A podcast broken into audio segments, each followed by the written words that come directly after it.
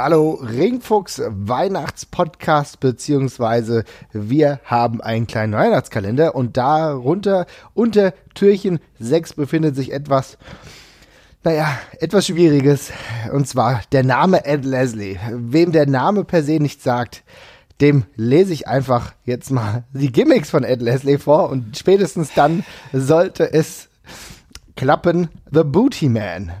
Big Brother Booty, Baron Beefcake, Brother Bruty, Brute Force, Brutus Beefcake, Brutus the Barber Beefcake, The Butcher, The Clipmaster, The Disciple, Dizzy Hogan, Ed Boulder, Eddie Hogan, The Marina, The Man with No Name, The Zodiac, The Zodiac Man. Ich denke, damit können wir den Podcast schon beschließen für heute. Ich weiß nicht, was ich dazu sagen soll. Das ist alles so, das ist, ich, ich ja, ich, ich verstehe nicht, was ist denn da los? ich habe auch keine Ahnung. Ich bin immer wieder schockiert darüber, wenn ich sehe, dass jemand mit so wenig Talent ja, es so lange im Wrestling-Business ausgehalten hat. Und da muss man schon sagen, dass Beziehungen durchaus eine große Rolle gespielt haben.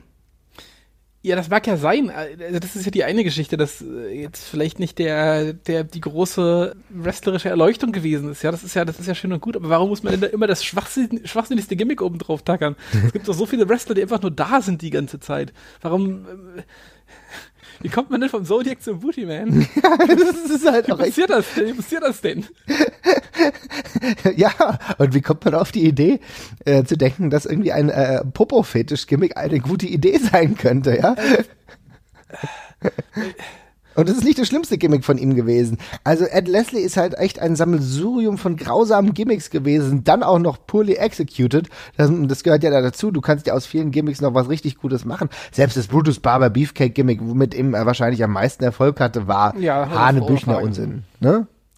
Ja, wobei das war halt, das hat halt zumindest in die Zeit gepasst, ja. Ich mhm. meine, da dürfen jetzt ja nicht vergessen, das Brutus Beefcake, das war halt vor allem irgendwie äh, Mitte der 80er hat das irgendwie Fahrt aufgenommen, ja. Da war das irgendwie, jetzt ist das nicht so außer, außer Zeit gefallen. Da war es jetzt nicht das Seltsamste, irgendwie wrestlende Friseure und sowas zu haben. Aber dieser Zodiac und Bootyman-Kram, das war Mitte der 90er, ja, da gab es irgendwie Nirvana und Pearl Jam und irgendwie so ein Kram und wir haben, wussten schon so ein bisschen, was cool war, ja? ja. Und da kommt, der Typ verlässt das Dungeon of Doom, was ja schon mal schlimm genug ist, ja, wo er Zodiac war. Ich, also, ne, das reicht ja eigentlich schon für eine, für eine, für eine Lebenszeit, ja, an, an schlechten Gimmicks. Und dann wirst du der Booty Man. Also, Boah. Ja, wirklich auch komplett aus der Zeit gefallen, aber not in a positive way, mehr oder weniger, ja.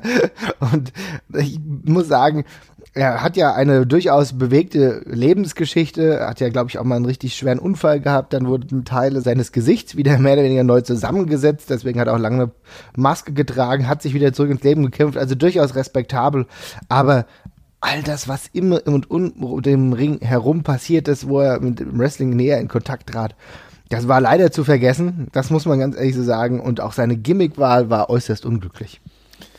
Ja, das ist leider alles nicht so praller gewesen. Aber es gibt eine sehr gute Sache an Brutus Beefcake und das ist ein Wikipedia-Eintrag. Ich weiß nicht, ob du den gelesen hast. Nein. Äh, es ist ein, es ist, äh, glaube ich, mein liebster Absatz bei Wikipedia sofort geworden. Es ist bei Brutus Beefcake beim Personal Life äh, Abschnitt.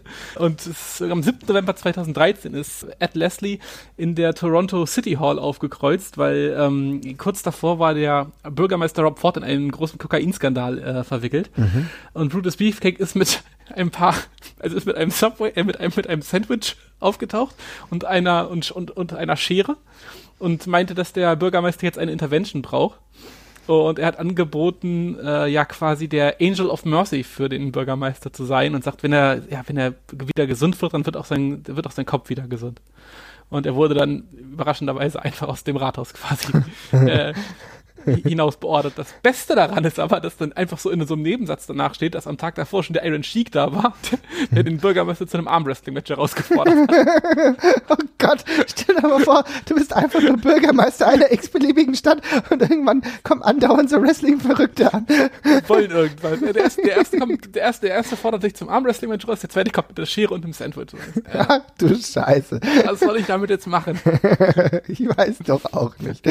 Oh Mann. Ed Leslie, ein Mann, dem wir keine ganz große Folge widmen wollten. Es tut uns leid. Und unser Angel of Mercy.